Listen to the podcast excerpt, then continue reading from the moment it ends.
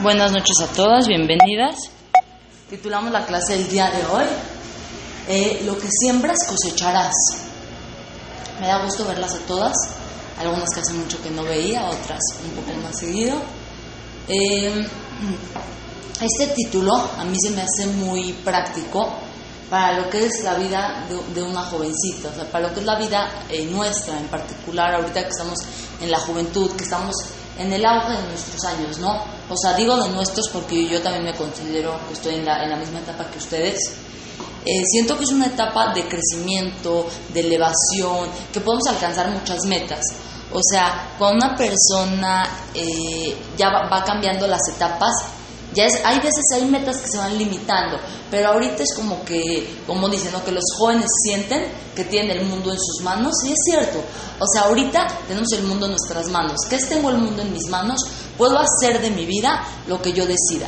Los años de la juventud, las decisiones que tomas, las acciones que haces, a lo que, lo que vas eh, eh, actuando en tu vida, son los, eh, son los pilares que van a marcar tu futuro. Como titulamos la clase del día de hoy, lo que siembras cosecharás. O sea, no, no puedo yo pensar que si yo en mi juventud no me esfuerzo por la Torah y las mitzvot, entonces este, cuando me case ya lo voy a tener porque, por así, por regalo, o sea, por, así como digo, por milagro, me va a caer del cielo. O sea, no me acuerdo una vez llegó así una alumna conmigo así que me decía, no, es que yo quiero a un chavo eh, con Torah, con mitzvot y así. Me dice, pero yo actualmente no, no lo cumplo. Entonces como que es una ironía, ¿no?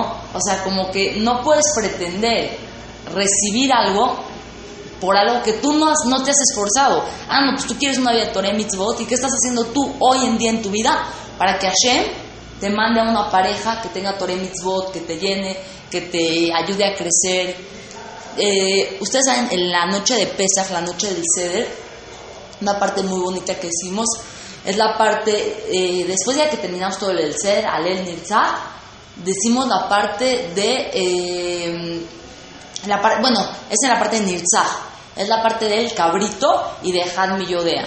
Ejad, Millodea, Ejad, y después un cabrito, un cabrito que compró papá por dos monedas, un cabrito. Y vino el palo que apagó al fuego, que pegó al palo, que que mordió al cabrito que compró mi papá, perdón. Y vino a Kadosh Barujú y acabó con el ángel de la muerte, que mató al toro, que pegó al palo, que apagó al fuego, que, que compró mi papá por dos monedas, un cabrito, un cabrito. Y dicen, esta alegoría tiene varias explicaciones, sin embargo, la más acertada es que cada persona en su vida recibe su merecido. O sea, cada quien de acuerdo a lo que hace, al final de cuentas recibe su pago. Tú quieres una vida exitosa, ¿qué haces por eso? ¿Quieres una vida de Torah? ¿Qué haces por eso? No pensemos que las cosas van a caer mágicamente del cielo sin que nosotros hagamos un esfuerzo para recibirlas. Nosotros vemos en el Naví, en la parte de Melahim Aleph, Perek 3. No crean que me sé el de memoria, ni mucho menos. Lo di hoy en la escuela, por eso tengo el, el Perek y el libro fresco. Y me gusta decir la fuente porque le da más contenido a la clase. Melahim Aleph Perek 3 del, del Naví. Dice que viene Hashem con Shelomo Amelech y le dice, pídeme una cosa y te la voy a conceder. Lo que me pidas, solo una. Entonces, ¿qué podía pedir, rey de Israel? Honores, riquezas, caballos, mujeres. Había mil cosas que podía pedir. ¿Qué pidió?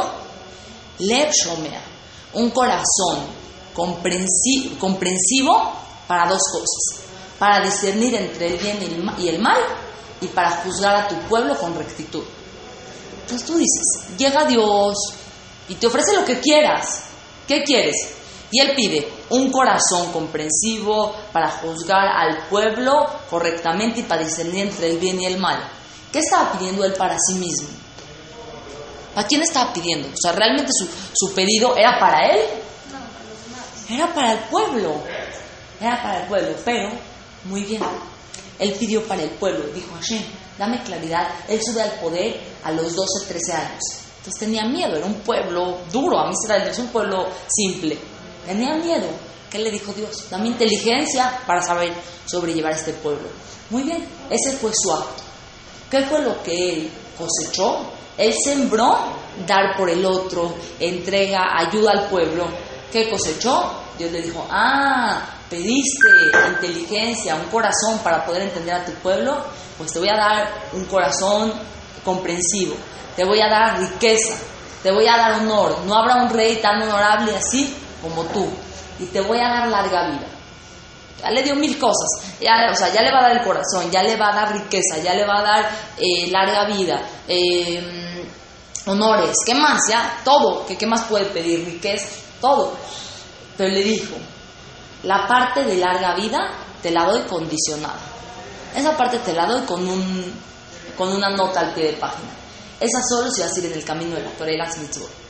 Todas las demás ya te las regalo. Porque pediste por el pueblo, te voy a dar para ti todo. Pero la de larga vida solamente si vas a ir en el camino de la Torah y de las mitzvot. Final de cuentas, no vivió tantos años Shelomó, sus mujeres lo desviaron del camino, etc. y otras cosas que no, no voy a ahondar mucho. Pero que, ¿a qué vuelvo con esto? Lo que siembras cosecharás.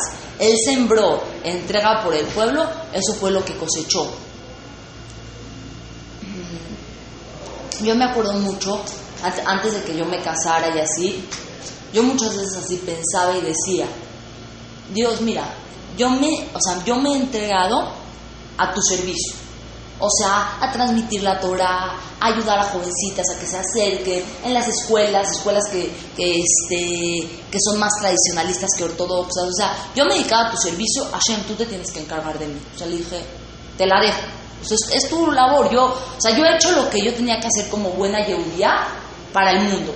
O sea, dentro de mis posibilidades, lo que mejor pude. Ahora la otra parte es tuya. Otra vez, lo que siembras cosecharás. Tú siembras para el Sibur, para el público, Hashem te recompensa a ti. Tú de repente llegas y dices, ¿sabes qué? Voy a hacer un Perek secreto, sin que mi amiga sepa. 40 días pidiendo por una amiga que ya, sé que, quiere, que ya se quiere casar, sin contarle, sin decirle. Tú siembra y vas a cosechar eso. Nunca creas que ya hiciste demasiado o que ya, ya para qué sigo sembrando en esto si todavía no veo nada de la cosecha. Tú no ves cuándo vaya a abortar la cosecha. Tú haz, haz y haz y Hashem mandará la cosecha en el momento que sea propicio para ti. No antes, no después, en el momento idóneo, adecuado. Eh, entonces, ahorita a lo que me quiero eh, adentrar un poco son amasim de mujeres que, que hicieron actos heroicos. Así que tú dirías, que ¿cómo hicieron esto ellas? ¿Pero por qué? Porque lo sembraron en su juventud. Entonces, ¿yo qué quiero hacer con estos amasim?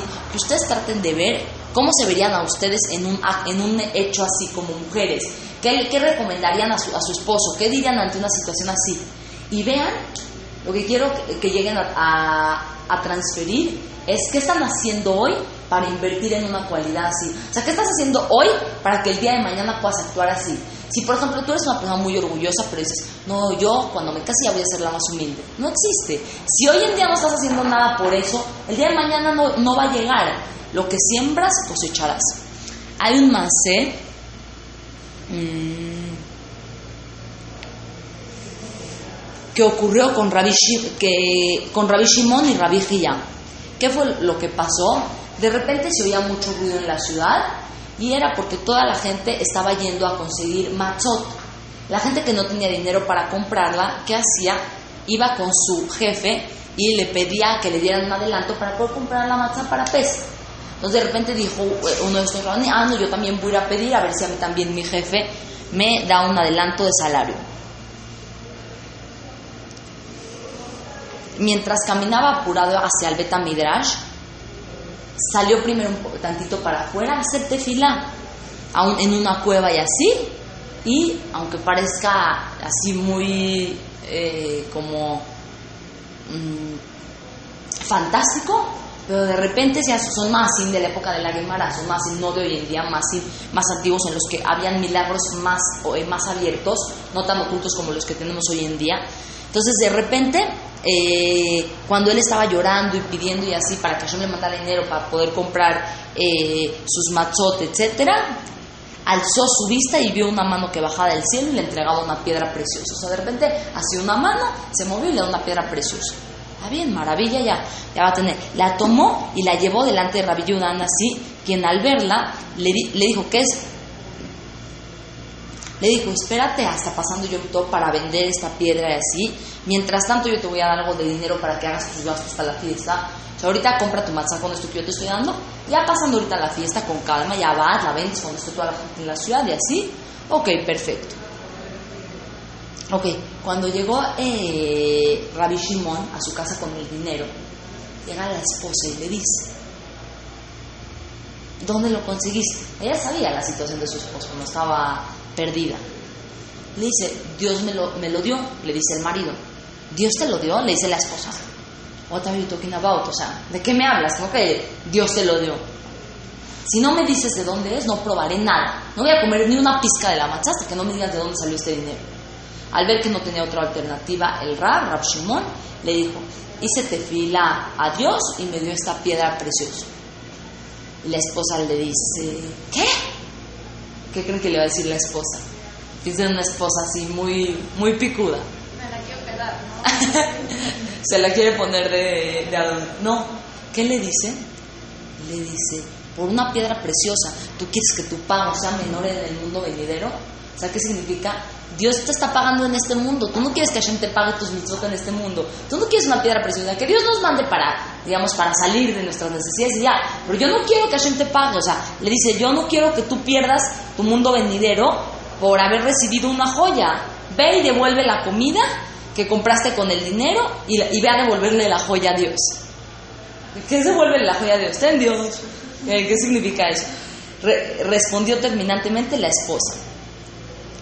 Eh, bueno, total, estaban peleando entre, entre esposo y esposa, pero vamos con Rabbi Yudan Nasi, que era el, el líder de la época, Rabbi Yudan Nasi, fue el que compiló toda la Mishnah, el que juntó todas las Mishnayot. Estamos hablando después de la instrucción del Bet HaMikdash, del segundo Bet HaMikdash. ¿Ok? Eh, ¿Y qué creen? Que ella con sus argumentos terminó por convencer a Rabbi Yudan Nasi, al grande de la generación, ella lo terminó por convencer de que su esposo no se tenía que quedar con esa piedra. ¿Ok? Eh, cuando Rabbi Shimon Ben Jalafta fue a devolver la joya, extendió su mano e inmediatamente vino un ángel y la tomó. Fue dicho, el milagro último fue mayor que el primero, ya que del cielo es normal que den, pero no es normal que quiten. O sea, ya fue más grande el milagro de que se llevaron la piedra que de que se la dieron. Pero ¿qué, qué podemos entender de esto? O sea, hoy en día nos podemos ver nuestra sociedad, ¿no? O sea, ¿qué, qué, qué es lo que vale hoy en día? El dinero, la ropa, las joyas, ¿sabes? todo eso está así, a flor de piel. ¿Qué mujer tiene la capacidad de decirle, no, y ve ve y devuelve ese dinero porque yo prefiero que tu pago sea en Olama y no en este mundo? No estamos en ese nivel. Nadie está diciendo que si su esposo va a a la casa que diga, no, ve y devuelve el dinero. Eh, no, está correcto que lo use, que lo disfrute. Pero estamos viendo el nivel de grandeza que tenían estas mujeres. ¿Qué significa? Primer idea principal para esta clase. Valoraban más eh, el mundo venidero que este mundo. O sea, entendían que este mundo era un prosdor, es un pasillo para llegar al Olama Emet. Muchas veces en nuestra época, y lo digo, me lo digo a mí misma, no a ustedes, creemos que este es el mundo para siempre. No me voy a preocupar acá mucho por el dinero y mucho por el cuerpo y mucho por la belleza. Claro, preocúpate, arréglate, mantente bien. Nadie dice que no, es una mitzvah para la mujer siempre estar arreglada, digna, hermosa, todo. Pero no te olvides que esta no es la vida eterna. Que tú te tienes que preocupar más porque hay una vida, una vida venidera, porque este es un mundo limitado, pero viene uno la va, que eso, ese va a ser el pago eterno, como el más muy famoso de, de Reichman, creo que fue, o con Rothschild, no creo que fue con Reichman, ¿no? Que murió y dejó dos cartas a sus hijos, es muy famoso este más, seguramente lo han escuchado, lo conté de volada. Le dejó dos cartas a sus hijos al morir. La primera les dijo, hijos, por favor, yo sé que los de la Jebra no los van a dejar enterrarme con mis calcetines, pero les ruego, por favor, hablen con ellos, entiérrenme con mis calcetines. Se pelearon, hablaron todo, ni por nada no hay forma de que te enterremos con calcetines. De repente ya pasó y el papá les dejó la orden que esta carta se leía después de la levaya. Ya leen la segunda carta, a ver qué les dijo el papá. Dicen, seguro nos va a regañar porque no lo hicimos. De la segunda carta les dijo, queridos hijos, yo sé que no, no los iban a dejar enterrarme con mis calcetines, con sus calcetines, a él. Sin embargo, es que mi mamá me cuida mucho que yo no hable en, primer, en mi persona. Con sus calcetines a él, pero sin embargo, eh, les quiero dar un mensaje, hijos míos. ¿Cuál es el mensaje? se acuerdan de todas las riquezas que tenía, de todo el poder, de todo lo que tuvo en vida, y les dijo, al final de cuentas, cuando él se va de este mundo, ¿qué es lo único que se lleva? Sus buenas acciones, ni sus calcetines, tanto dinero, tantos lujos, tantas casas, tantos coches, ni los calcetines que están sucios y huelen feo se pudo llevar. Entonces, ¿qué significa esto? ¿Dónde está el valor? Y la verdad es que hoy en día el mundo no invita a que te enfoques en el mundo venidero, porque nos hacen creer que este ya, si aquí estás bien, acá, tú aquí vive, el que vino a la vida y no tomó vino, ¿a qué vino? Tú aquí vive, goza, echa relajo, está bien, claro que vive y goza y todo, pero con límites, como la Torah dicta. No te olvides que el Yehudi no vino para este mundo, el Yehudi vino para ganarse el mundo venidero. ¿A qué venimos a este mundo? O sea, ¿por qué si ya estamos en el mundo de almas, para qué venimos a este mundo? Ya estamos en el mundo de almas, ¿para qué venimos? Muy bien, pero para que no fuera que Dios nos regaló el, el vivir en el mundo de almas. Dios nos mandó a este mundo para qué? Para que te ganes tu, tu olama va. No te mandó para nada más para gozar y para pasarte la padre, te mandó para ganarte tu mundo venidero. Vean cuán claro esta mujer de la época de la Gemara tenía tan claro que le dijo a su esposo, ¿tú acaso prefieres que te paguen en este mundo que en el mundo venidero? ¿Y qué, o sea, por qué es tan claro esto? Eh, retomo otro pasaje de Melahim. Cuando David Amelech va a morir, le dice a Shlomo, Shlomo era su hijo, le dice, te pido por favor que mates a, que mandes a matar a Joab. Joab había sido el jefe del ejército que estuvo con David todas las guerras. Entonces lo manda a matar. ¿Cómo puede ser que lo mande a matar al que estuvo con él en todas las guerras, todas las batallas así? Pero Joab muchas veces le fue infiel a David, mató a hombres en tiempos de guerra, mató a Absalom, mató a Masa, mató a Abner, o sea, hizo actos incorrectos. Todos esos actos incorrectos lo podían dejar sin vida eterna. Joab podía quedar sin mundo venidero. Entonces David Amelech con su inteligencia le dijo a, a Shlomo, aplícale el castigo en este mundo para que tenga mundo venidero. O sea, vemos que desde la época del Tanaj se tenía muy claro que no venimos a este mundo como un fin limitado, sino que tenemos un mundo venidero y un objetivo a largo plazo. ¿Ok? Ahora, otro concepto importante que podemos adoptar ahorita en la juventud, igualmente para tenerlo en etapas posteriores. Dice la Gemara, las mujeres de Israel son piadosas, hacen favores y son vergonzosas. ¿Qué significa que son piadosas? Denme un ejemplo de piedad en sus vidas hoy en día en su juventud. Algo que tú dices, tuve piedad en una acción, una conducta. A ver, yo tengo, por ejemplo, un acto de piedad de Karen. ¿Ok? Karen, por ejemplo, eh, sé que ayuda a juntar para un gemaje de ropa. Con otra amiga, van de repente a las casas y así. Si Karen no tuviera piedad de que hay gente pobre que no tiene con qué, ella se esforzaría en ir y recoger y llevar, ya, que cada quien se rasque con sus propias uñas. Eso es piedad. Primer ejemplo. ¿Quién tiene para aportar algún ejemplo de favores? Puede ser de ustedes, de alguna amiga, algún favor, algún acto de gesed que ustedes hayan sembrado en su juventud. Porque créeme, Karen, que por ejemplo este acto que tú siembras en tu juventud, de ayudar, de ir, de traer, a veces de repente te pueden hablar en un horario que no podías, o de repente te interrumpen en algo, etcétera, ¿no? ¿Qué significa? Tú estás sembrando piedad. El día de mañana, cuando tengas que tener piedad en tu hogar, con tus hijos, con tu esposo, la vas a tener a flor de piel. Porque la cosechaste, la cosechaste, la siembras. No hay acción que se quede en el vacío. Hiciste, vas a recibir tu pago. ¿Quién más? Carol, siento que tienes algo que aportar. Eh, cuando ayudas a tu mamá a lavar los platos y no hay mucha gente que ayude. Muy bien, no hay maid, no hay servant, así que tenemos que trabajar, tenemos que echarle ganas. Muy bien, excelente. Entonces tú dices, ya, como que, ¿qué, qué tanto? Lavé los trastes, les quité la gracia, sí. Tú sabes hasta cuándo esa acción de un gesed va a trascender. El día de mañana que en tu casa te, hace- te hace hacer gesed, porque les digo una, una cosa. El Bay Yehudi, hola, bienvenida. El Bay Yehudi se construye, ¿cómo te llamas? Su- Susi, hermana de Karen. Sí, sí. Es que yo dije, te, te veo que yo te conozco. Ya, ya, ya, bienvenida. Gracias. Este, mm, le decía así. Entonces ya tú dices, lavé los trastes, ayudé a mi mamá, etcétera. El mundo se construye a través del Gesed.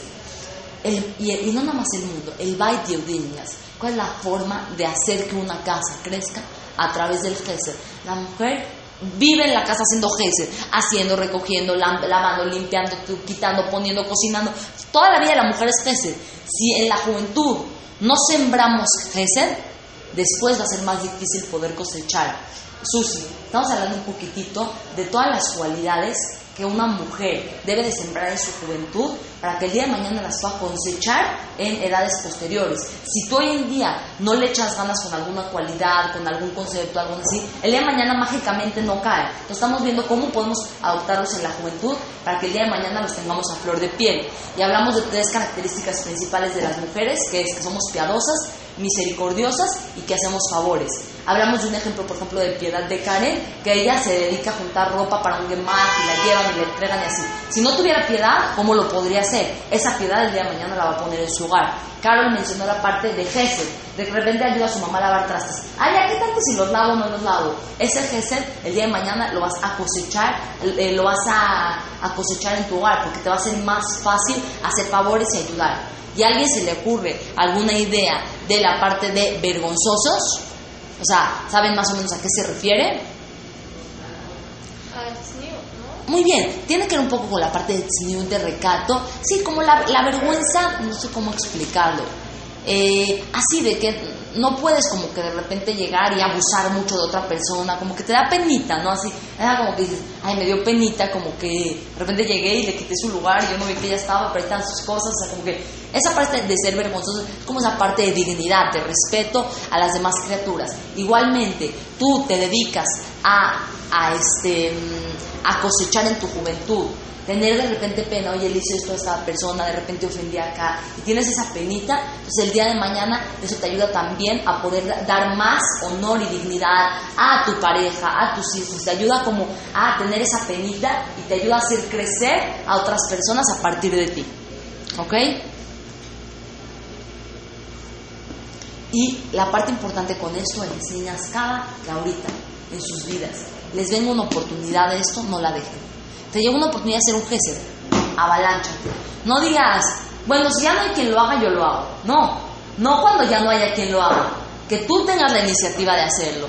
No cuando ya no, por ejemplo, ay, ¿a quién va a tener piedad de, ese pobre ahí que está pidiendo? No, no te esperes a que alguien tenga, tú ten la iniciativa. O sea, estos, estas oportunidades no las esperes a que, a que, ¿cómo se dice? A que se hagan, a que ya ni se puedan cumplir de tanto que pasó tiempo aprovechadas en el momento.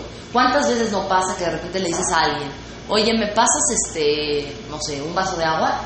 Y ya te tardas, dices, sí, te lo llevo, te tardas, te tardas, ¿qué pasa de repente? Ya, se, paró, ya, se paró y fue por él. Le, no, no, perdón, perdón, ya te lo iba a dar. Perdiste la oportunidad. No, no te esperes a que ya se, se, acabe la mitzvah, agárrala. O sea, ya te, te llegó, ¿qué tanto? Pues servir un vaso de agua y llevarlo, a está flojera, estás cansado. Bueno, no importa. Pero, este, ya, de repente se te puede ir. O sea, tan lejos que de repente se va. Ok. Otro más, ¿eh? Igualmente, para poder extraer la idea que nos permite adoptar a nosotras para nuestra juventud y para el día de mañana aplicar más adelante. Dice que eh, vivía Rabí Meir en un vecindario en donde habían muchos delincuentes. Eran personas así que se comportaban mal, que robaban, gente que no, no, actuaba correctamente. ¿Ok? Eh, y molestaban mucho a Rabbi Meir.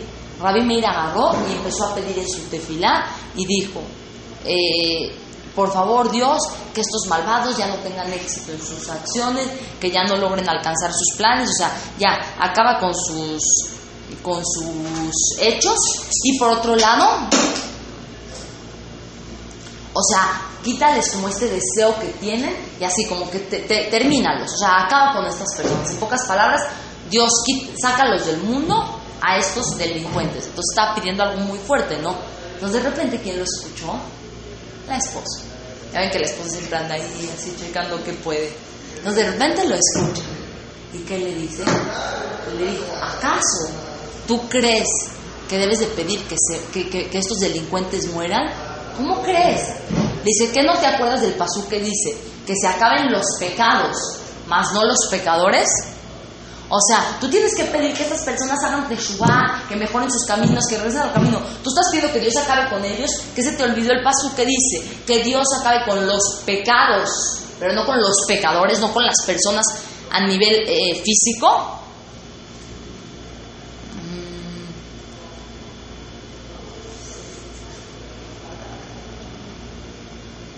Por lo tanto, te pido que en lugar de seguir haciendo tefilá para que Dios los extermine, ahora empieza a hacer tefilá para que Dios los ayude a hacer teshuvah y a regresar al camino de la Torah y de las mitzvot. Terminó diciendo la esposa de Rabbi Meir, o sea, todavía le, dijo algo para cerrar. Eh, le dijo, las palabras de Beruria fueron vistas a los ojos de su esposo y cambió su rezo. O sea, en pocas palabras, Beruria era su esposa y Rabbi Meir cambió su tefilá por lo que le dijo su esposa, suplicando que estos delincuentes regresaran al camino correcto. Dice que Dios rápidamente respondió sus plegarias y los delincuentes hicieron teshuvah. ¿Qué podemos aprender práctico para nuestras vidas hoy en día con esta acción de Beruria? De decirle a su esposo, ya deja de pedir que se exterminen estos pecadores, mejor pide que se acaben los pecados. ¿Qué aprendemos de acá? No desear el mal al mal. Muy bien, excelente, jamás desear el mal a nadie. Muchas veces, Karen, nos pasa que vemos a personas que están alejadas de la Torah, que no saben, no conoces. Dices, ya ellos, no sé quién sabe qué les espera, ¿no? Así como que ya, su vida, que se rasquen con sus propias uñas. ¿Qué, qué aprendemos de aquí de Beruria, la esposa de Rabbi Meir? Que no te baste nunca con solo tú estar en el camino de la Torah. Día con día, si ves gente que de repente se comporta completamente fuera del camino y así, nunca digas, ay, que Dios acabe con ellos, que los castigue. No, pide que Dios nos ayude a regresar al camino, que los acerque. Y dices, tú vas a pedir por los hijos de Hashem, ¿con qué te va a pagar Dios? ¿Qué vas a cosechar? Tus hijos siempre van a estar cerca del camino. Bye, que estés muy bien, ¿te lo quito? Melanie, un gusto, ¿eh? Cuídate. Bye. Entonces, chicas, ¿vieron esta parte? Tú vas a sembrar, pedir porque otras personas se acerquen al camino. Tú de repente convives con amigas que no conocen tanto, que no saben tanto, y tú pides que esta persona conozca más, que aprenda más de Torah, que se acerque. Ah, muy bien. Tú vas a pedir por mis hijos, ¿con qué vas a cosechar el día de mañana? Tus hijos siempre van a estar cerca de tu mesa y de la mesa de la Torah y de las mitzvot, de la mesa de Hashem. ¿Ok? Importante esta lección. ¿Alguien quiere aportar algo? Ok, continuamos.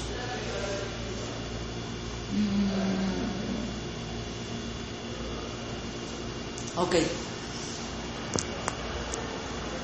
Otro más. ¿eh? Pasó, entonces, ¿qué, ¿qué, ejemplos hemos visto hasta ahorita?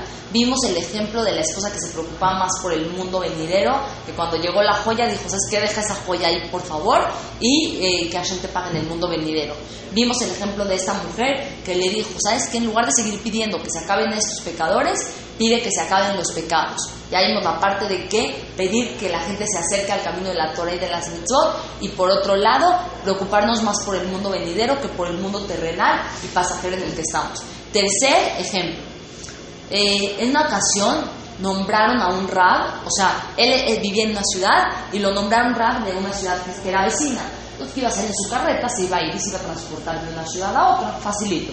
Cuando se dirigía rumbo hacia la ciudad nueva, en la que él iba a empezar su liderazgo como jajam, salieron muchas personas a recibirlo, como así, darle cabot para eh, nombrarlo como el, el nuevo jajam, etcétera.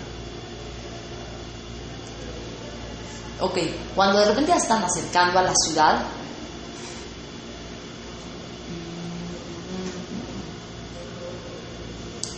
iban la esposa y él en la carreta. Una de las personas importantes de la ciudad desató a los caballos que la guiaban. O sea, ¿qué pasó? Agarraron y soltaron a los caballos. ¿La carreta sin caballos va a avanzar? No, la carreta es llevada por los caballos. ¿Ok? Entre varios hombres que hicieron, levantaron la carreta y llevaron a la ciudad, demostrando así, o sea, cuánto amaban la Torah y al Jam y todo, lo empezaron a cargar con todo y la carreta y lo iban llevando. ¿Ok?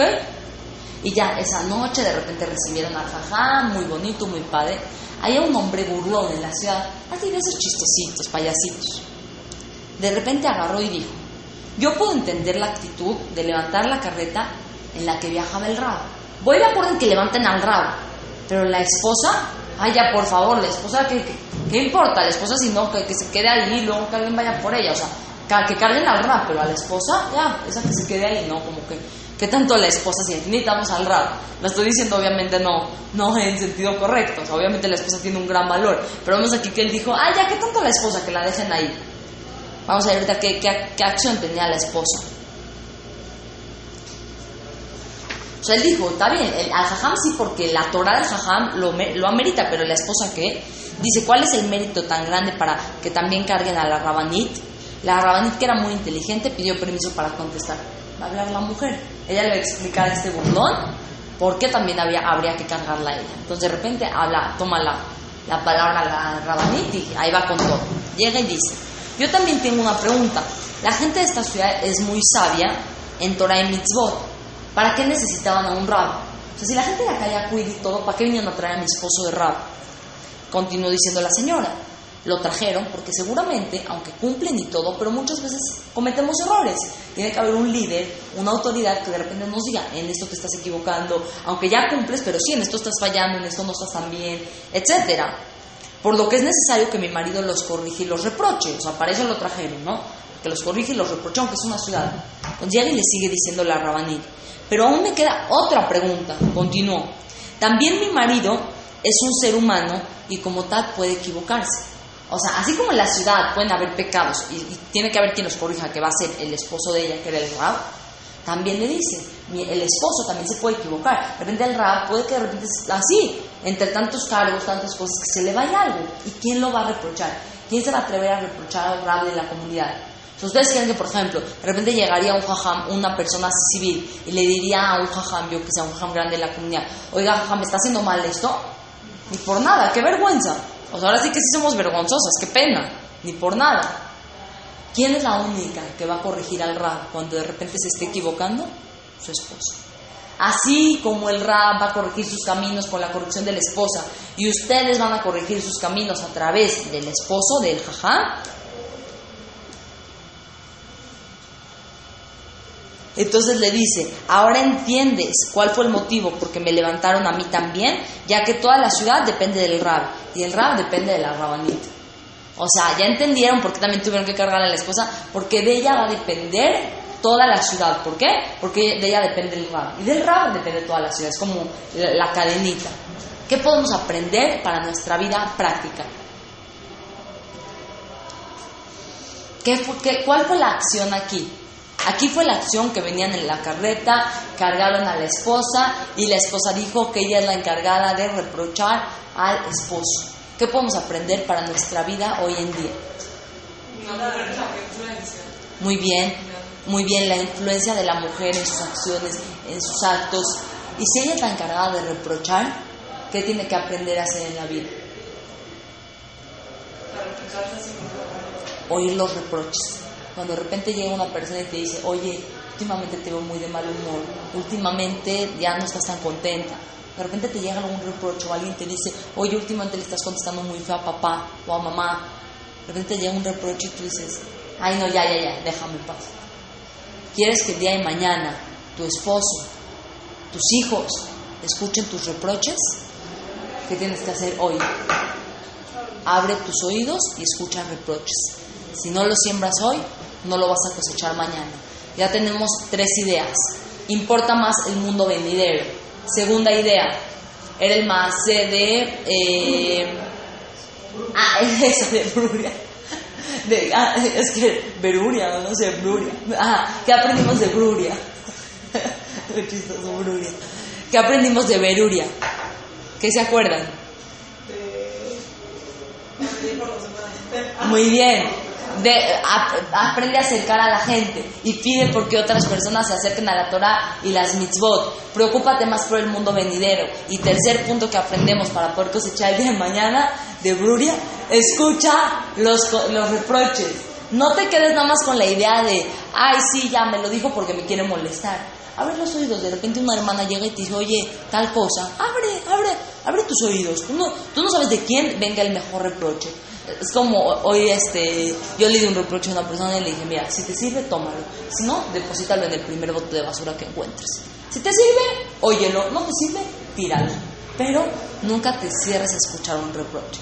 ¿Cuántas veces un reproche no te puede ayudar a superarte, a mejorar, a corregir algo en lo que te estás equivocando? No, yo soy perfecta. No, no somos perfectos, nos equivocamos. Aprender este mensaje, ¿ok? Sí, ¿alguien me quiere decir algo?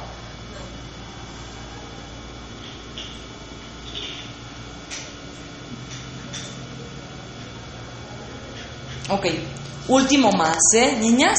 Y con esto terminamos. Ya este, de los ejemplos ya nada más para dar, darle cierre a la idea y terminar. Eh, en el Yalkut Shimonim relata sobre un Hasid. Un Hasid es una persona, digamos, sobreentregada al cumplimiento de la Torah y de las mitzvot. O sea, hace más de lo que se le pide. ¿Ok? Que de repente empobreció. Y mientras araba su campo, se le apareció el Anabí, el profeta, el Anabí, con aspecto de árabe, y le dijo que le iba a regalar seis años de riqueza y que debía elegir, ¿los quieres ahorita o los quieres al final de tu vida?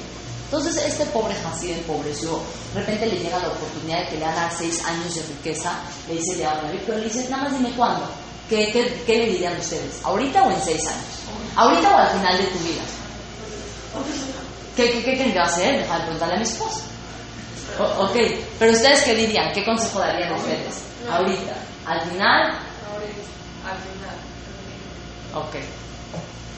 Eh, el Hasid no creyó lo que el árabe le decía porque, ¿quién me va a dar seis años de, de riqueza? No, no se la creyó. Pero pasó tantas veces que de repente dijo, esto es verdad. Entonces fue a consultar, como dije, con su esposa y que le dijo a la esposa, mire que los quieres ahorita. Ahora, ¿está bien? Le dice, quiero los años de riqueza ahorita. ¿Está bien? Cuando el Hasid contestó esto al día de de repente llega a su casa el Hasid y ¿qué ve? Recién entra a su casa, encuentra a sus esposas e hijos cantando y bailando, todos muy contentos. ¿Qué pasó? ¿Qué pasó? Pregunta el Hasid, que era pobre y que de repente al parecer ya le vienen seis años de riqueza. Le, eh, le, dice, no lo vas a creer, papá, apenas saliste de la casa y mientras jugaba, uno de mis hermanos encontró un tesoro, comenzó a escarbar en un rincón de la casa y ¿qué crees? Que encontró un cofre de verdad los hijos ya habían encontrado el cofre, él llama a David y dice al papá, van a venir seis años, él dice, los quiero ahorita, llega a su casa y ya encontraron un tesoro en la casa que representaba esto. Ah, ok, pues ya maravilla, ya tienen dinero, ahora somos ricos, todo felices, contentos. Cuando el padre contó las monedas, dedujo, eh, que se podían alimentar con ello por lo menos durante seis años. Él dijo, estas monedas nos van a servir para alimentarnos tranquilos seis años. Dijo, excelente. ¿Qué creen que va a hacer la esposa? ¿No? Muy bien. ¿Qué es aprovecharlo? ¿Nada más para ella? No, crecerlo, Debemos agradecer a Shem por este milagro, pero también debemos ocuparnos de ayudar al prójimo con este dinero. No solo lo usó para ella, empezó a donar, dijo al esposo, da para acá, dale a estos pobres, dale a estas viudas, dale a esta gente que se quiere casar, Así, o sea, usaban también para ellos obviamente, pero también donaron mucho. ¿Y qué hacían? Cada que donaban, la esposa lo anotaba en una libreta, por ejemplo, así como la gente que lleva su maaser, 500 pesos para eh, Yazbakala, 600 pesos para Cole la Así, anotando, anotando, anotando cada gasto que se hacía para hacer acá. Al finalizar los seis años, llega el Naví y ¿qué le dice? Eh, le dice al esposo, bueno, ya tú me los pediste ahorita, te los di, acabó, acabó el asunto. De repente le dice, ¿qué creen que le dice el esposo? Déjame ir a decirle a mi esposo. Todo le va a comentar a la esposa. Va y le dice a la esposa, le dice, denme un momentito para consultarlo. Pero le dice, pero no te tardes en regresar. No, no, no, voy rápido. Llega y le dice la esposa al esposo, te pido por favor que le digas a mi Naví que si encuentra en la ciudad alguna persona que haya cuidado el dinero más fielmente que nosotros cuando nos los dio, que donamos, que ayudamos. ¿Qué significa fielmente? No solo lo usé para mí, doné, ayudé. Que si encuentra a alguien que lo vaya a usar más fielmente, que no los quite. Y si no, que no los deje. Cuando Hashem vio el comportamiento que la pareja había tenido, les brindó aún más bienestar para que se cumpliera en ellos el versículo y será el acto de la tzedakah en paz. Observa cuánta bendición puede traer una sabia mujer para su hogar. La mujer virtuosa es la corona de su esposo. ¿Qué significa lo que vemos acá? Otro caso en el que se aprende la conducta de una mujer. ¿Cuántas veces el hombre decide, por ejemplo, donar una lía, donar algo, y la esposa, ya, ¿para qué donas tanto? Luego a mí no me das, y ya, ¿no? O sea, ya deja de donar, mejor doname a mí, no sé qué. Siempre mi, hermano de vacilada, cuando digo algún libretora o así, me hace, Uye Bareje, Tabajura, Seli Shulamit Padragel, Shenitateba, su hermano, ¿cuánto me vas a dar? Siempre me vacila, ¿cuánto me vas a dar por donación de que, de. Pero a lo que voy es, una buena mujer se dedica, y una buena jovencita se dedica en su juventud a sembrar para cosechar después. ¿Qué vimos que podemos sembrar? Podemos sembrar, enfocarnos más en el mundo venidero, como el macé de la mano. Podemos aprender de Bruria que le dijo, deja de pedir que Dios acabe con los pecadores, mejor pide que los acerque a la Torah aprendimos también del Maasé de esta mujer que dijo que también ella la carguen. ¿Por qué? Porque ella va a reprochar a su esposo. Hay que abrirnos a escuchar reproches. Y punto número cuatro, la parte que mencionamos ahorita. La parte de que esta mujer no nada más dijo yo tengo dinero y lo quiero usar solo para mí, impulsaba al esposo y anotaba en una hojita toda la sacó todo lo que se daba. Entonces, niñas, para terminar, la parte de esforzarnos hoy en día no tienen idea cuánto valor tiene y cuánto mérito tiene cada acción que hoy en día ustedes decidan van a hacer que su vida cambie y trascienda. Hay un hace famoso de dos mujeres que estaban juntándose acá en la calle. De repente vieron a un hombre rico. Se iban a ir corriendo tras él a pedirle acá. Y de repente em, una de estas mujeres señaló y le dijo a la otra, mira, ahí está el rico. Y empezaron a caminar tras él. Estas mujeres tenían un trato. La que muera primero va a venir a la otra a contarle qué pasa allá arriba. Murió una y le bajó a contar a la otra qué pasaba allá arriba. Le dijo, no te puedo decir mucho de lo que pasa allá arriba porque es prohibido. No, no, nadie puede saber, nadie puede saber hasta que no esté allá arriba. Pero lo único que te puedo decir es, ¿te acuerdas de aquel día que estábamos en la calle pidiéndote de acá y que tú dijiste, ahí está el rico para irle a pedir, que moviste la mano porque señalaste y moviste la mano, tienes un poquito más de pago que yo en la mitzvah. Un poquitito. ¿Qué vemos de acá? Cada acto, cada acción, un día le ayudas a tu mamá a lavar los trastes, un día ayudas por acá, un día un jefe por allá, un día una clase, un día mandas un mensaje de Torah. Tú no tienes idea hasta cuándo cada acción que tú haces hoy puede trascender. Y no solamente a futuro, porque toda la clase me centré en sembrar y cosechar. Pero la cosecha puede ser también inmediata. O sea, la cosecha puede ser también hoy. Hoy hiciste, mañana recibes. Entonces jamás digas, ya es de yo ya no quiero o tantas oportunidades de hacer gesed. Aprovecha. Acuérdate que las mujeres de Israel somos piadosas misericordiosas y hacemos favores. Y esas tres cualidades jamás desaproveches una oportunidad de esas para enfocarlas y para Besrat Hashem crecer y aprovechar. Muchas gracias a todas por venir, chicas. Que Besrat Hashem tengamos pronto el debut de Bela Yagan Tzidkenu, Bimera Bellamenu. Amén. Gracias a todas por venir. Bienvenida.